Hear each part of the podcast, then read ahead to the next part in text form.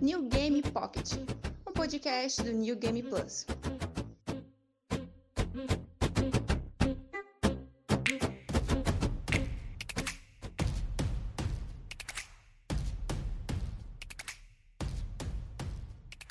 Fala galera do NGP, aqui é Kai Vicentini com mais um New Game Pocket, podcast oficial do New Game Plus. Mais um mês, mais uma rodada de indicações e um pouquinho de comentários das últimas notícias do mundo dos games, dos filmes. E para me acompanhar aqui nessa conversa, eu estou acompanhado do meu colega de crime de sempre, o Diogo Fernandes. Olá pessoal, tudo bom? É, senhor Diogo, você acompanhou as notícias dessa semana relacionadas ao Snyder Cut? Caralho, todo dia essa porra de Snyder Cut, velho. Caralho, vai tomar no cu vocês, o Snyder e a Warner, tudo junto, velho. Porra, tomar no cu, vocês nem dormem, vocês ficam o dia inteiro mamando o ovo do, do, do Zeca Splinter, velho. Essa porra de diretor afundado aí, fudido. Porra, grava a porra dos filmes bota um monte de, de filtro de Instagram, filho da puta. Bota os filmes em preto e branco, tomar no cu. Porra, tá nos anos 50, arrombado. Tem que ter cor no filme, desgraça! Eu vi sim, e até agora eu tô me perguntando por que, que as pessoas insistem em mexer no que não devia. Sabe? É como se fosse um daqueles sarcófagos, sabe? Que tivesse uma, uma maldição dentro e a pessoa tem que abrir. Então deixa quieto, não precisa abrir. Porque tem coisa que às vezes não precisa mexer, sabe? Já ficou ruim na, na origem, então talvez fique até pior. Porque é incrível a gente pensar que o Snyder Cut, pelo menos um mês atrás, era uma coisa irreal. Era uma coisa que. Era, era que nem os fãs do Metal Gear Solid querendo que saísse o episódio 3 do, do Metal Gear Solid 5. Tipo, é um negócio irrisório. Mas eis que é, semana passada, a gente tá gravando agora numa terça-feira, né? Na semana passada saiu o anúncio de que o Snyder Cut vai acontecer. E, e, vai ser lançado no serviço de streaming da HBO, HBO Max, que na verdade é mais um amálgama de tudo que a Warner faz, é Cartoon Network, Adult Swim, a própria HBO. E daí um dos chamarizes assim desse serviço vai ser ter todos os filmes da DC. E agora foi anunciado que o Zack Snyder recebeu um checão de 30 milhões, 20 milhões para ele poder fazer finalmente o Snyder Cut de Liga da Justiça. É, é um filme que não tem, assim, falando honestamente, você acha que tem como melhorar o filme? Porque do jeito que tá, eu não acho, assim, honestamente eu não acho o Liga da Justiça um bom filme, por várias razões. E, e, piadinhas que não cabem ali, o, o, a insistência de botar sempre aquele filtro que ele coloca. Né? Então, não, eu não gosto, acho que na verdade eu não gosto dos filmes dele. E isso gera até uma quase implicância, né? Tipo, ah, é um checão que o cara vai ganhar e precisa ganhar um checão desse para fazer um filme ruim de novo? Você acha que o filme tem capacidade de se tornar algo melhor do que ele foi no cinema? Cara, eu não sei, porque vamos fazer uma pequena linha do tempo. É, quando o Liga da Justiça foi lançado, ele foi lançado logo depois do Batman vs Superman, um ano depois. E, e daí era o Snyder, tipo, filmou Batman vs Superman e já partiu pra Liga da Justiça. Só que no meio da produção, uh, ocorreu uma tragédia familiar na, no, com o Zack Snyder, a filha dele acabou cometendo suicídio e tudo mais, e obviamente ele acabou se afastando da produção do filme. E, e falam que, né, é, não é nada confirmado, que foi o Zack Snyder que escolheu o substituto dele, que foi o Joss Whedon. Se vocês não conhecem ele, ele é o cara que dirigiu o primeiro e o segundo Vingadores, é, dirigiu aquele, aquela série Buffy, Caçadora de Vampiras, é, Firefly, enfim. É um cara bem conhecido no circuito nerd e tudo mais. E, e daí ele substituiu o Zack Snyder, ele concluiu as filmagens do filme. Só que muito se fala que ele cortou muitas coisas do Liga da Justiça, não só por causa de escolhas dele, mas como a Warner também impôs isso. Falaram que a Warner impôs um limite de duas horas de filme. Que também era uma puta ideia idiota, né? Porque o Snyder foi construindo essa torre de Babel de histórias, de conexões desde o Batman vs Superman, que daí a impressão que você tem é que não deu em nada quando você vai ver o Liga da Justiça. O Liga da Justiça é uma história extremamente simples, é, ele não tem espaço para desenvolver quase nada. E, e, e, você tem aquela impressão de que é um Frankenstein, né? Porque você tem cenas que são extremamente ótimas, Zack Snyderianas, são né? boas, são boas, é, são cenas boas, mas que eu não consigo enxergar. Elas, elas não montam um filme legal, né? Sim, é, porque, por exemplo, a abertura do Liga da Justiça é extremamente Zack Snyder. Porque o Zack Snyder, as pessoas talvez não saibam, algumas pessoas não saibam, mas ele começou como diretor de videoclipes. Então ele é muito bom em criar essa, esses, essas imagens impactantes com a música no fundo, assim. Hype. Que nem foi a abertura. Que fazer o hype, assim, que nem a abertura de, do Liga da Justiça. Só que ele não é muito bom em questão de narrativa, mas a questão não é, não é isso agora. E daí começou uma discussão logo depois que saiu esse filme, que existia cenas dos trailers, na época que o Snyder ainda era o diretor, que estava tudo certinho, que não apareceram no filme. Então começou um burburinho de que existia um Snyder Cut. Os próprios atores começaram a comentar. O próprio Snyder, frequentemente na, na rede social que ele. Eu acho que se chama Vero. Ele usa uma rede social que ninguém usa para postar coisas dos filmes dele é, ele começou a falar que existia uma, uma versão do filme dele, mas enfim. E daí começou esse mito, que é o Snyder Cut, de que existia uma versão completamente diferente, uma visão completamente diferente do filme, é, sob a tutela do Zack Snyder. Porque, além de tudo isso, existia uma discussão de que o Joss Whedon ele refilmou muita coisa. Daí que eu digo que é um Frankenstein, porque você tem cenas que é muito Zack Snyder, mas você também tem cenas que são muito Joss Whedon. É, cenas de piadinhas, cenas de interação entre grupos. É muito a cara do Joss Whedon. E daí fica um pouco estranho, porque você tem às vezes um clima muito sombrio e dark, uhum. É, entrando em conflito, brigando com cenas de do Aquaman fazendo piadinha, com o próprio Batman fazendo piadinha, que não faz sentido, porque se você pensar no, no filme anterior, ele era super dark, super estoico e tudo mais, e depressivo, sabe? Então ficou uma coisa muito bizarra. Eu não consigo enxergar o mesmo Batman que estava a ponto de enfiar uma lança no peito do, do Superman fazendo piada ali de, ah, ela tá contigo? Não, pensei que ela tava comigo. Sabe? Esse tipo de piada de, de como se fosse amigos para sempre. Somos, uhum. somos brothers e agora a gente viu essa menina e ela tá contigo? Não, não tá comigo. Cara, não, não, não, rola, sabe? Fica, fica muito estranho. O clima do filme já é, assim, é a cara do, do, do Schneider, e, mas a, a, a voz a, a, não sai, não, não funciona para mim, sabe? Fica, fica muito esquisito. Sim, mas aí que eu fico intrigado, porque eu, no momento que a gente tá gravando, eu acabei de ver o Batman vs Superman enquanto eu tava jantando. E, e, eu imagino como é que seria a Liga da Justiça, porque as sementinhas do, do, do filme da Liga já estavam sendo plantadas no Batman vs Superman. Aquela infame cena lá do, do slideshow com os logos dos caras, do, dos heróis que, que hackearam dos computadores do Lex Luthor e tudo mais existia já uma construção para a Liga da Justiça. E a impressão é que eu tenho que tem coisas que o Snyder queria fazer que não, ele não conseguiu no meio da produção. Fala-se que, por exemplo, o Cyborg ele teria muito mais espaço do que ele teve. Porque o Cyborg, tipo, ninguém lembra dele no filme. Ele, ele parecia mais uma ferramenta do que um personagem, porque era ele que consertava as caixas maternas no final do filme. E de acordo com o próprio Snyder, o, o Cyborg era para ser o coração do filme, era para ser tipo o personagem o que une todo mundo no final. E isso não aconteceu. Outra coisa também, a trilha sonora do filme foi trocada. Porque quem era para fazer a trilha sonora da Liga da Justiça era o Junk Excel, que ele foi o compositor do Mad Max, ele compôs, foi ele que compôs a música tema da Mulher Maravilha. E, daí ele foi substituído quando o Edo assumiu pelo Danny Elfman. O Danny Elfman que fez a trilha do, Vingado, do Vingadores 2, eu acho. E fez a, a, a, música tema do Batman, lá do Michael Keaton e tudo mais. E agora estão falando que vai mudar muita coisa. O Snyder Cut vai trocar a trilha sonora, vai regravar falas, vai adicionar cenas que foram cortadas, enfim. Vai regravar? Vai ser tão. Não, regravar vozes, tipo dublagens. Tipo, não sei como é que ele vai fazer isso, principalmente em meio à pandemia.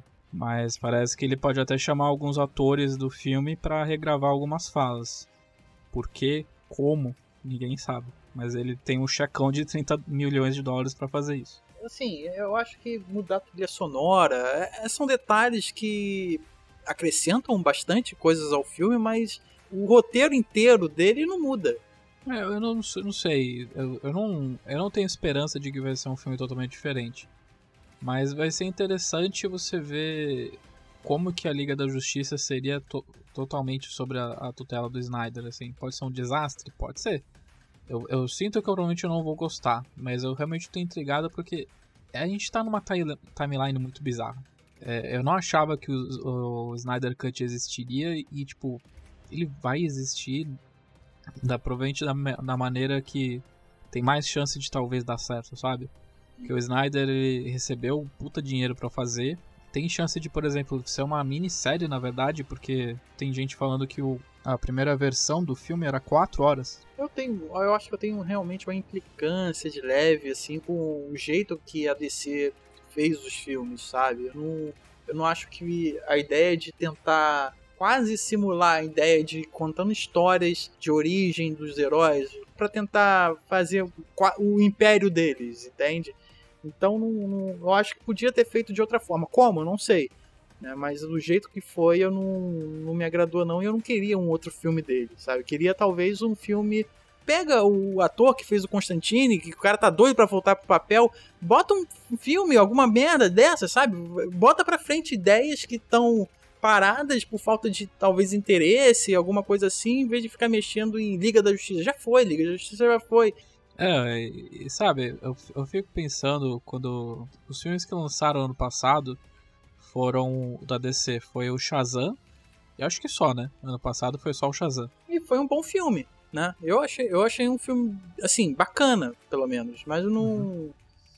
É um filme que parece, soa diferente dos filmes da DC que ela tem feito. Pelo menos eu achei. Sim, e é interessante porque foi vendo Shazam que eu fiquei com vontade de ver um filme da Liga da Justiça, porque é muito estranho, porque eles não quiseram fazer que nem a Marvel, mas também não quiseram fazer que nem a Marvel, que é a Marvel fez vários filmes solo, depois fez o filme da equipe. Eles decidiram fazer o filme da equipe e depois fazer o filme solo. E o problema disso é que você simplesmente não se importa com os personagens. Exatamente. Você não tem o apego que cada filme foi construindo de filme a filme para depois. Eles quiseram ter o próprio Vingadores deles, sabe? Porque tava um sucesso fodido, então a gente tem que surfar essa onda também antes de que ela acabe. A gente tem um apego danado pra, por vários heróis, mas na tela você não sente a mesma coisa. É, é estranho isso. Sim, eu, por exemplo, eu queria muito agora ver o, a figura toda infantilizada do Shazam interagindo com o Aquaman, que era todo um dude bro, sabe? Uhum. É, interagindo com a Mulher Maravilha, interagindo até com o Batman do Ben Affleck, que é todo estoico e tudo mais. Porque o, o, o irmão do Shazam, do irmão do Billy, ele é fã do Batman e ele tem o, o Batirang do Batman guardado na, na, na estante dele. E é legal essa construção de universo. É legal quando você vê um mencionando o outro e daí você vê eles se juntando. É, eu acho que a Warner trocou foda os pés pelas mãos, assim, porque agora seria um momento legal de fazer um filme da Liga. Em que você tem os heróis já estabelecidos, você já tem no, no imaginário de todo mundo. Daí você vê eles interagindo. Eu acho que eles perderam uma puta oportunidade de chegar no, no patamar da Marvel. Porque agora a Marvel tá vai ficar o quê? Uns 5 anos até fazer os X-Men. E, e, daí eles vão ficar mais embaixo. E seria o momento perfeito para DC fazer. Pra chutar a boca do balão e, e fazer um filme da Liga, sabe? Eu gosto desse tipo de, de, de atmosfera. É porque os heróis da DC eles têm um probleminha deles, pelo menos eu acho isso, de que eles são poderosos demais. Eles estão, a, estão além da. da sabe, do, do povo que eles, que eles salvam. Agora você bota um menino ali, no caso do que fez o Shazam, e bota os heróis para interagir ali com eles sem a, a áurea de deuses entre nós. Então eu, eu gosto desse tipo de pegada. Agora, quando bota eles matando, se batendo e tendo que matar um apocalipse da vida, sabe? De, para, me, me soa quase Dragon Ball e isso me incomoda pra caralho. É, é que, é que depende de como você faz, né? O, é, mas é realmente uma, em parte o que você disse. Enquanto enquanto os, os, heróis da Marvel são pessoas ordinárias com poderes extraordinários, é, o Capitão América ele era um garoto pobre do Brooklyn que virou um super soldado. Homem de Ferro não tem poderes. Homem-Aranha tipo, era um, um fudido do Queens que ganhou poderes de aranha. Enquanto no, no DC eles são figuras quase messiânicas, né? O Superman é praticamente um deus. A Mulher Maravilha é quase uma deusa amazônica. Nos quadrinhos, na verdade, ela é a deusa da guerra. E, e daí realmente às vezes fica um pouco difícil de você se identificar, mas nos quadrinhos eles conseguem dar uns momentos de fragilidade, uns momentos de humanidade. É, nos quadrinhos do Superman, por exemplo, tem aquele All-Star Superman, que é aquela cena clássica da menina que vai se jogar do prédio. O que, o que é interessante é você enxergar essa humanidade em seres tão poderosos, seres é, divinos que nem o Superman. E é isso que você faz você gostar deles, é eles terem todo esse poder, essa capacidade de destruir tudo, mas eles escolherem servir a humanidade, eles escolherem serem serem super poderosos para o bem, né? Eu acho que os filmes do Snyder, esse é um dos defeitos do filme do Snyder. Eles não conseguem transpassar essa sensação. Batman vs Superman, principalmente, você tem a sensação de que o Superman vai quebrar o pescoço de todo mundo o tempo todo. Seria muito bom ver isso. Não, e, e, daí, e daí ele tem que ir atrás do Batman pra. Ô, oh, vou matar minha mãe. Vamos, vamos se juntar para dar uma surra no Lex Luthor e ele desiste de, de conversar no primeiro minuto. Ele vai tentar matar o, o Batman, dar uma surra no Batman logo depois. Essa cena, cara, é muito estranha, porque ele chega, né, e tentando trocar uma ideia. Aí, no, na cena seguinte que aparece o, o, Superman, ele já sai voando pra dar porrada no, no, no Batman, cara. Assim, é uma mudança tão repentina e tão do nada, só pra ter porrada na cena que, que foi mal, que, que fica muito mal montada. É isso que eu não gosto no filme, sabe? Isso que me deixa desgostoso de querer ver. De querer ver qualquer coisa que vai alterar, porque essa cena não vai mudar. É, mas vamos ver, né? Save Martha! Mas depois dessa sessão de linchamento do Snyder, é, mais uma vez, e eu tenho certeza que não vai ser a última vez, porque já já deixo aqui registrado. E já peço desculpas pro Diogo. A gente vai fazer um podcast de Snyder Cut. A gente vai porque, porque merece. Merece, vai apanhar mais ainda. Mas agora eu quero saber o que, que você trouxe pra mesa para indicar, Diogo. Então, é. Assim, tirando o Snyder. Não, fala, tirando o filme do Zack Splinter. tirando o filme aí do Zack Splinter, eu vou falar de uma série que eu gosto muito, né, que para tentar dar uma nivelada aí no emocional, eu vou tentar é, vou trazer uma, uma das séries favoritas que eu tenho e eu acho bom falar agora, é, adiantando, porque antes que algum virgão mané pince alguma fala, algum comportamento de algum personagem dessa série e transforme em bandeira para ele, sabe? Igual aconteceu aí uhum. com Peaky Blinders, que, porra, é uma série maneira, sabe? É uma série divertida de ver e tal. Mas agora virou aquela desgraça de free calculista. Eu sou free calculista igual o Tommy Shelby. Nossa, vai tomar no cu. Eu perdi toda a vontade de ver essa série por causa desses orgulhos de ser hétero ficar fazendo mime com Peak Blinders. Vai tomar no cu, cara. É foda, cara. Porque, assim, por mais que tenha uma. Dá, dá uma raiva de ver, mas a série é legal. Mas você fica. Toma raiva, você fica implicante com a série por causa disso. Então já vou trazer logo o Black Sails, que é uma série de piratas da, da, do canal Stars, lá de 2014, pra, enquanto eles não pegaram alguma fala de algum personagem, de algum pirata daquele ali pra botar no orgulho de ser hétero. Pense como um pirata. É, alguma coisa assim. E... Os 10 mandamentos de Black Sails.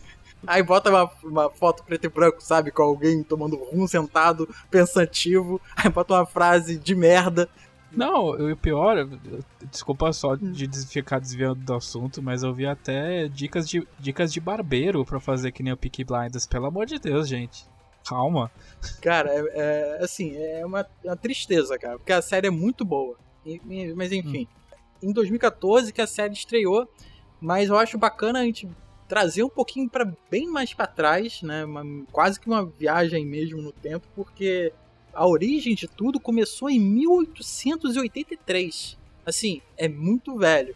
Com um livro chamado A Ilha do Tesouro, é, escrita pelo Robert Stevenson, que é um livro infanto-juvenil, né, de caçar o tesouro, sabe? Bem clássico. Ah, um menino vai com um mapa com um X vermelho e vai caçar esse tesouro.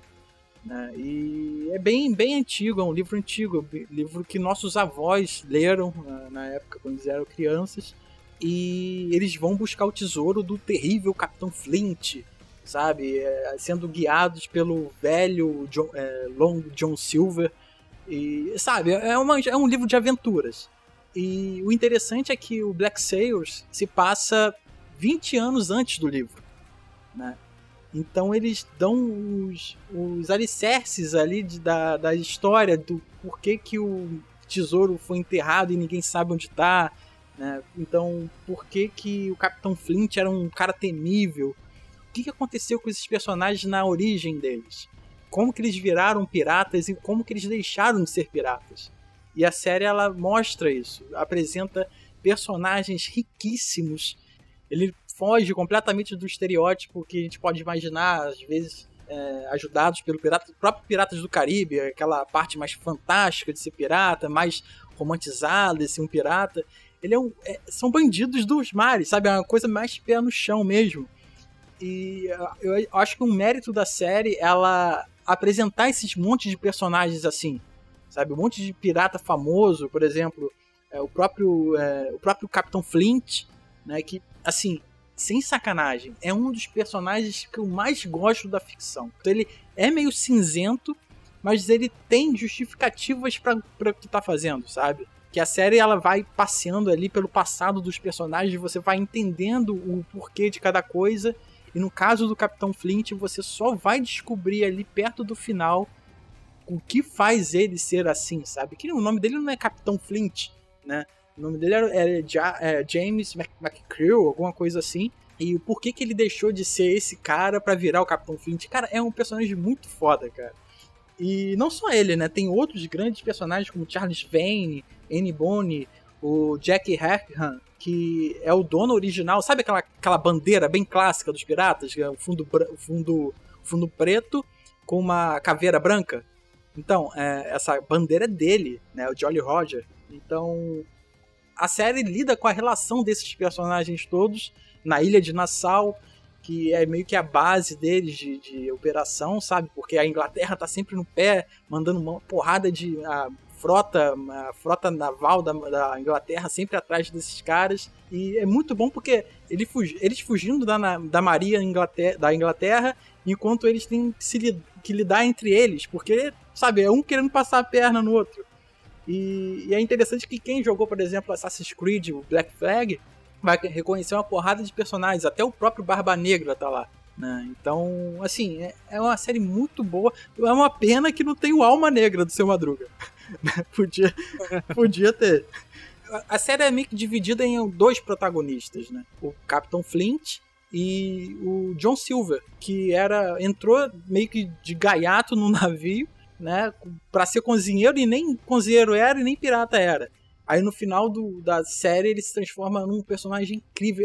Eu acho que esse é o mérito da série. Eu fico meio empolgado para falar dela.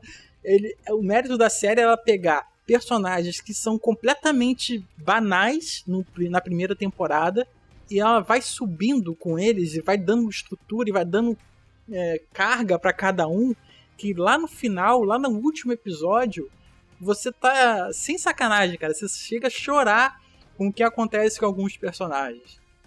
Então é, é muito bonito o que acontece com o próprio Flint, né? Porque se a gente pensar no livro que foi lançado em, 80, em 1883, é um tesouro, né, que ele foi buscar e o tesouro ficou perdido. Então, como que aconteceu do tesouro ficar perdido, sendo que Capitão Flint tinha lá sua, né, sua, sua, sua tripulação e tal? Cara, é, acho que é uma das séries mais incríveis. Tem na Netflix. Assim, são só quatro temporadas. São menos aí de 40 episódios. Acho que oito episódios na primeira e 10 no restante. E você consegue. Mas a série concluiu a história? Concluiu. Ou ela, tipo, concluiu? Já, fechada. É uma série. Isso que é outro mérito dela. Ela não precisa se estender muito para contar uma história bacana, sabe? Então ela ali naqueles 40, quase 40 episódios, conta uma história muito boa que você mata assim rápido, em uma semana, se você quiser, dar, sei lá, uns dois episódios aí por dia praticamente, duas semanas você mata, sério, é muito fácil. Então, eu acho que vale muito. Eu nunca, acho que eu nunca recomendei a Black Sails assim de já comentei de algumas vezes, ah, é muito boa, uma das séries que eu mais gosto e tal.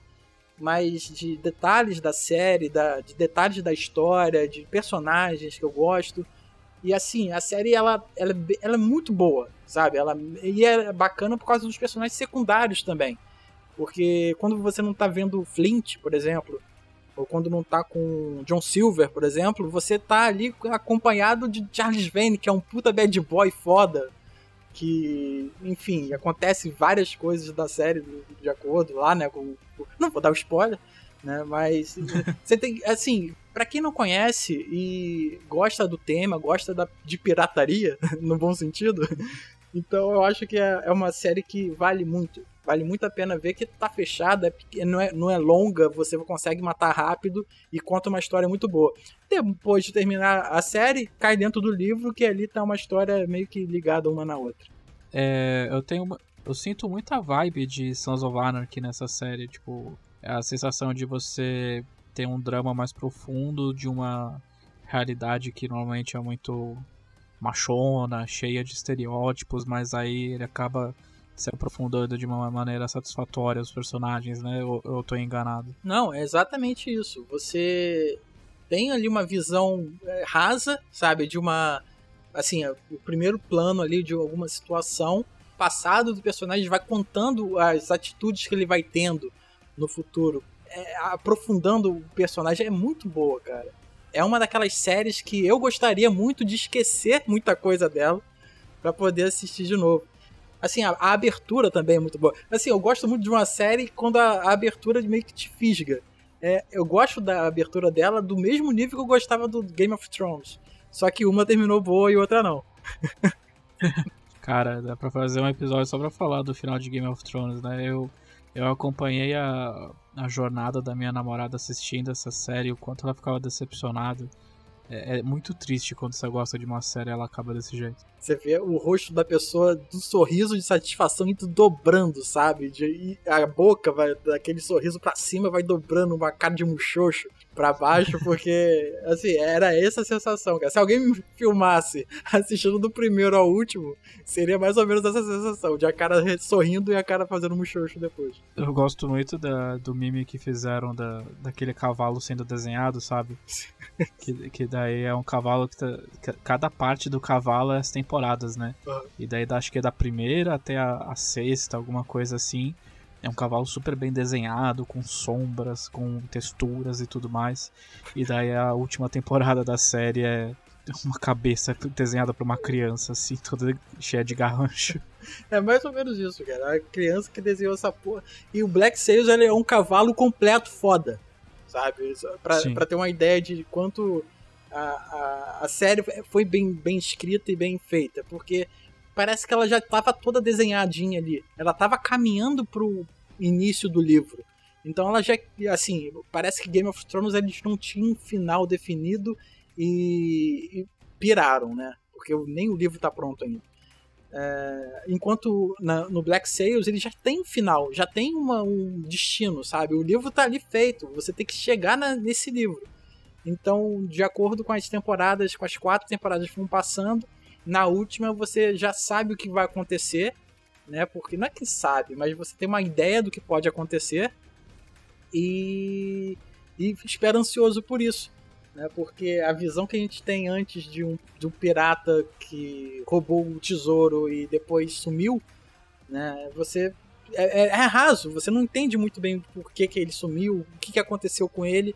Mas quando você descobre isso, cara, você fica muito feliz de ver no personagem o destino dele.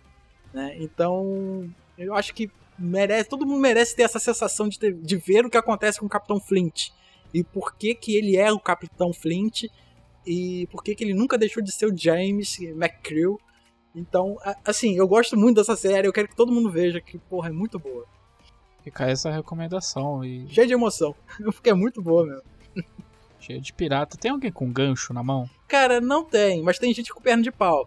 Assim, bem clássico. Ah, já, já serve, já serve. É, é perna de pau, sabe? Cara de mal e tal. É, e, tem, e assim, tem um detalhe na série que é bom falar, que ela, ela assim, ela não tem pena de mostrar determinadas cenas, por exemplo, cenas de... Não chega a ser gore a coisa, mas você não vai ver um, uma situação onde tem homens sem, sem a menor bondade, eles vão ser extremamente ruins. Né? Então, algumas cenas às vezes pode chocar, por exemplo.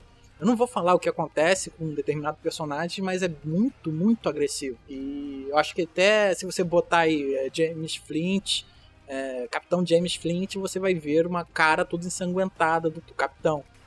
Eu até esqueci de falar, o, o, ator que faz o Flint é o Toby Stevens. Ele tá agora no, na Netflix fazendo Perdidos no Espaço. Né? E é um cara muito bacana, eu gosto muito dele como ator. E é isso, é uma série bacana que, que todo mundo tinha que ver porque é, é absurda de como ela é boa. É a recomendação. Black Sails. Bom, depois de, de emoções aqui para falar de pirataria, é, Caio, o que, que você trouxe aí pra gente hoje? Olha, imaginem um jogo que mistura Max Payne, é, filmes do John Woo em um jogo first person shooter que é estilo retro anos 90. Esse jogo se chama Maximum Action. Olha o nome. o nome. o nome é ótimo. Eu, cara, esse jogo, é, eu vou, vou, contar um pouco. Eu, eu gosto muito de, de jogos retro anos 90. É, nesses, nesses últimos anos eu tenho. Eu gosto muito de Doom, não é nenhum segredo. É, eu gosto de Wolfenstein e tudo mais. Então eu acabei criando um gosto para ir atrás de jogos do tipo. É, eu joguei aquele Iron Fury, né? Que, que a gente, o pessoal aqui do NGP, o Demartini até fez um review aqui no canal. É, eu, daí tem uma produtora que é especializada só nisso, que se chama New Blood. É, a New Blood fez jogos como Dusk, é, a Medieval, que são são várias homenagens a jogos como Quake, Hexen, é, da Katana e tudo mais. E o último jogo que eles lançaram, que na verdade ainda está em alpha, tá, ainda está em early access aqui na Steam, é o Maximum Action. Que ele funciona como uma homenagem gigantesca a filmes de, de ação dos anos 90, cheia de acrobacias em câmera lenta e tudo mais. A primeira, a, primeiro, a primeira fase do jogo é um tutorial que é estilo aquela cena do Matrix que vem todas aquelas estantes de armas no fundo branco, sabe? Sei. O tutorial começa assim, você tá, no fundo, você tá num lugar totalmente branco, sem nada, e aparece um monte de armas para você pegar o que você quiser, para você testar as mecânicas do jogo. É, é assim, é uma ação descompromissada, ele funciona como se você fosse um, um ator de um filme de ação que você está gravando então você tem que fazer as cenas mais absurdas do jeito mais cinematográfico possível. E daí você pode usar várias armas ao mesmo tempo. É tudo. Os gráficos são todos anos 90 e tudo mais. Mas são fases muito curtas, porque é como se fosse uma gravação de uma cena. E é legal que cada cenário você acaba aí, sei lá, um ou dois minutos assim, se você for rápido mas cada cena homenageia filmes diferentes. Tem uma cena que é basicamente o Golden Eye do 007. Uhum. Tem uma cena que é um filme do John Woo, que é aquele Hard Boiled. Tem outra cena que lembra um filme de western, que daí você começa já com dois revólveres. Tem mais uma cena que, que nem o Kill Bill, que eles te dão duas katanas para você matar as pessoas. E tudo isso você pode fazer em câmera lenta se você quiser. Se você apertar o Shift, o, o, o filme, o jogo, de maneira que você queira entender. Ele fica em câmera lenta e você consegue apertar um botão para você mergulhar no chão e deslizando e atirando nas pessoas ao seu redor. É, é, um, é um jogo que é, para quem gosta de FPS, essa, essa, experiência mais explosiva, mais anos 90, assim, Maximum Action é um, é um prato cheio e está super barato na Steam. É, tá, acho que é 25 reais, deixa eu confirmar aqui. Tá 28 reais, 28,99. Eu tô olhando aqui, ele e... tem umas cenas interessantes, cara. Ele é bem. Ele, ele é quadradão, né? Porque, né, o, a estética que ele pega emprestada. Mas ele é violento, de certa forma, né? Sim, imagina que é um filme duro de matar. Até o seu personagem, você pode customizar ele para parecer com John McClane, por exemplo. E você pode fazer akimbo. Akimbo é quando você segura duas armas ao mesmo tempo. E, e, assim, ele não tem nenhum. Não existe restrições, você pode fazer do jeito que você quiser. Se você quiser segurar com uma mão um lança-foguete e uma metralhadora giratória na outra, à vontade, foda-se, você pode fazer o que você quiser. E, e, daí você consegue criar uma set pieces, você consegue criar umas cenas de ação muito legais, porque tem um replay depois. Você consegue ver o replay do que você estava fazendo em terceira pessoa. Então é como se você realmente estivesse gravando um filme de ação. É muito legal, é muito divertido. E, e daí você pode pegar uma metralhadora com lança-granadas e uma katana na outra. Enfim, o limite desse jogo é, é a sua imaginação. É o, o quão escatológico e o quão violento e absurdo você consegue fazer. Tem, uma tem um cenário em que você está no andar e você tem que pular do outro e você consegue fazer em câmera lenta, atirando em todo mundo que está no andar de baixo. É, é muito divertido. É maneiro, cara. Ele tem, ele tem multiplayer de tela, multiplayer rede, tem alguma coisa assim? Por enquanto não, mas o legal de jogos da New Blood por exemplo, Dusk, Medieval, é que você é que eles sempre adicionam conteúdo com tempo de graça. Então, se você, por exemplo, comprar agora e sei lá, daqui dois meses você revisitar, muito provavelmente você vai ter muitas coisas novas. E o interessante especificamente do Maximum Action é que ele tem um incentivo a criações da comunidade. Então você pode acabar todos os cenários do jogo, mas aí os, os usuários estão criando suas próprias cenas. O, o jogo ele tem uma ferramenta que você consegue criar os seus cenários é, você pode criar suas próprias armas. É, já tem já está em produção as armas do Dusk, que eles vão inserir, que é um jogo da, outro jogo da New Blood, que eles vão colocar no Maximum Action. Então é um, é um playground assim de jogos da, de ação dos anos 90, só que muito mais intuitivo de você manejar. É muito mais fácil de você criar suas próprias. É, com certeza vai ter gente que vai querer pegar querer fazer as fases do Quake, por exemplo, dentro desse jogo. E eu acho que é perfeitamente possível. Então, fica a minha recomendação de Maximum Action, que pode parecer que não tem muita coisa, mas agora, mas no futuro eles com certeza vai ter muito mais. E já é divertido por si só com o que já tem. É, eu acho que daqui a pouco eu já vou até voltar pro jogo de novo para tentar fazer um tempo melhor nos cenários e é muito gostoso de jogar, porque você se joga no chão, você entra em câmera lenta, você mata 15 pessoas um pente de metralhadora. É, é, eu gosto muito de Max Payne, por exemplo. Então esse jogo ele ele cura aquela aquela aquela ânsia que eu tinha por jogos estilo do Max Payne. Ele, ele, você consegue fazer refazer cenas de ação? Você consegue montar cenários desse tipo ou não? Sim, a ferramenta de criar cenários ainda é um pouco rudimentar, mas você consegue criar cenários novos.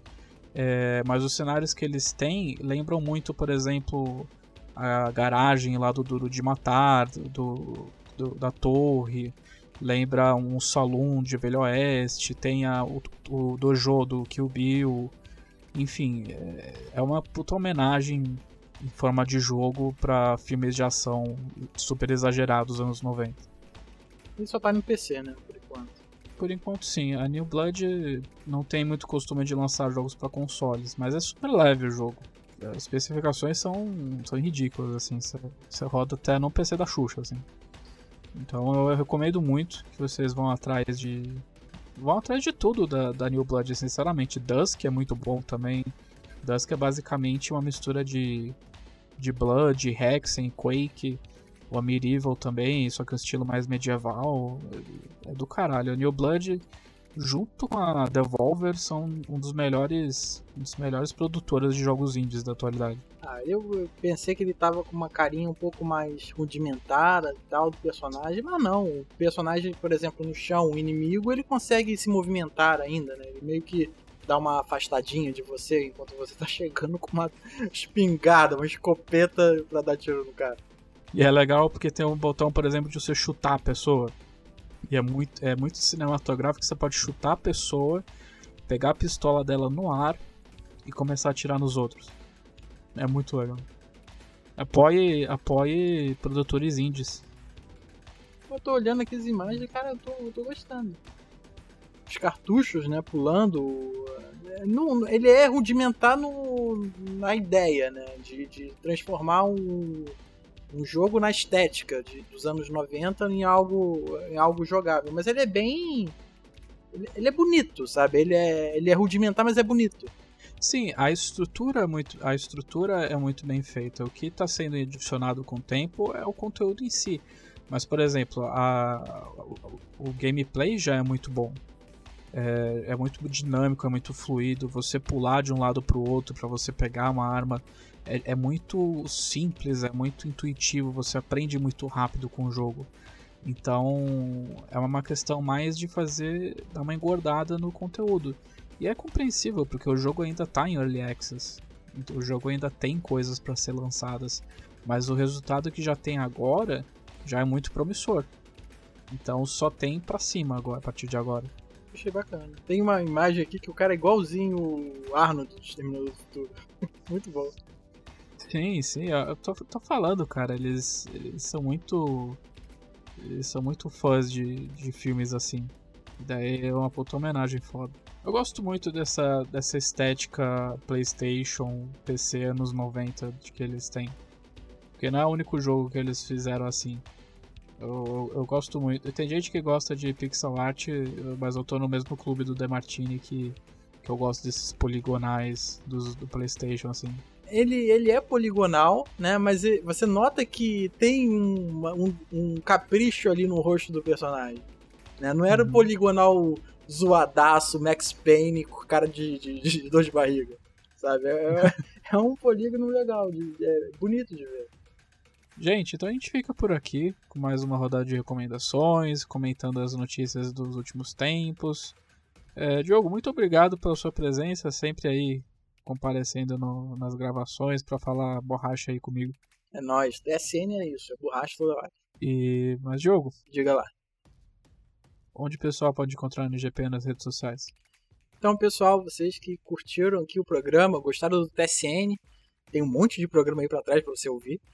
E caso vocês queiram entrar em contato com a gente lá nas redes sociais, vocês conseguem fazer isso pelo Facebook. É facebook.com barra ngameplus ou então, né, se você quiser achar a gente lá pelo Twitter, é mais rápido, né, mais dinâmico, então você vai lá, twitter.com barra ngameplus, ou então vai lá na barra de busca, bota o arroba ngameplus e tal, a gente está lá rapidinho. E principalmente, estamos lá no YouTube, é youtube.com barra ngameplus, Lá a gente tem lives quase todo dia, tem vídeos especiais. O Demartini está sempre fazendo uma live ou um vídeo especial. O New Game Pocket está lá também, está hospedado lá. Então é isso, acha a gente lá, é, dá um like se você curtiu o vídeo, é, dá um pulinho lá também no iTunes Podcast, dá umas 5 estrelinhas. Se você gostou do podcast, você dê 5 estrelinhas. Se não gostou, dá um feedback pra gente, explica pra gente o que você não curtiu. E se curtiu, troca uma ideia, chega mais. E é isso. É isso aí, gente. Sendo patrocinador, por apenas R$ 7,99 vocês participam de um grupo exclusivo do Telegram. Vocês conversam comigo, com o Demartini, falam um monte de borracha.